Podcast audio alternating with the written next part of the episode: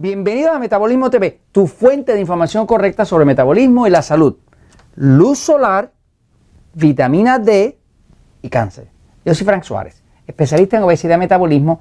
Varias personas nos han preguntado sobre el tema del cáncer, sobre el tema de la vitamina C, porque han salido en primera plana de varios países eh, esta relación que se ha descubierto entre la deficiencia de vitamina D y el cáncer. Eh, y el cáncer cada vez somos más de nosotros los que tenemos distintos familiares y seres queridos que están siendo impactados por esa terrible enfermedad.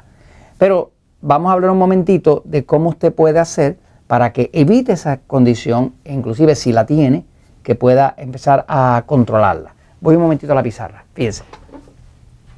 Eh, un estudio reciente que hizo la Escuela de Medicina de la Universidad de Washington eh, fue un estudio donde estuvieron haciendo pruebas eh, con unas 1.244 personas. ¿no?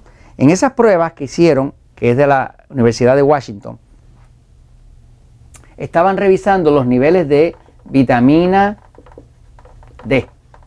La forma más activa de vitamina D es la vitamina D3, porque hay vitamina 1, 2, 3. Esta vitamina D3 es totalmente vital al cuerpo. ¿no?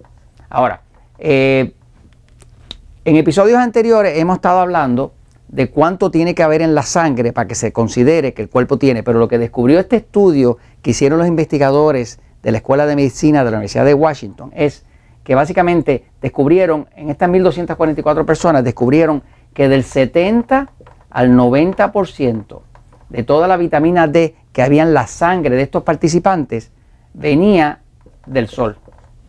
O sea, que ese 70 al 90% de la vitamina D que encontraron en la sangre, la vitamina D que viene del sol es una forma específica de vitamina D. De hecho, es soluble en, en azufre.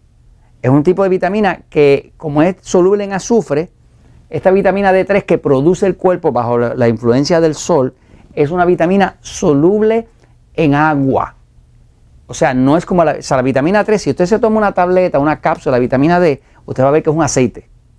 Los aceites no mezclan con el agua bien.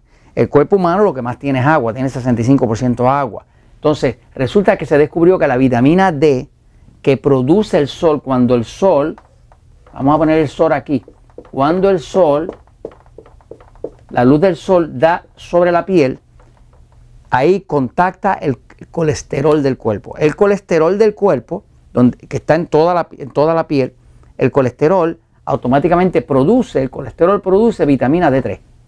Pero es un tipo de vitamina D3 distinta a todas las otras vitaminas D3, porque es una vitamina D3 soluble en agua. Como la sangre llega a todos los sitios del cuerpo, y la sangre es principalmente agua, porque es 94% agua, pues la vitamina D más útil para el cuerpo no es la que usted se tome, no es la de lo que usted se come en el pescado y demás, es la que produce el sol. Esa vitamina D que produce el sol produce vitamina D3, forma activa que es soluble en agua. Por lo tanto, como es soluble en agua, camina, viaja por todo el torrente sanguíneo y, llega a todas partes del cuerpo. No necesariamente pasa igual con la que usted se toma. Así que eh, se ha visto, por ejemplo, que en los países donde la gente toma más sol, hay menos cáncer.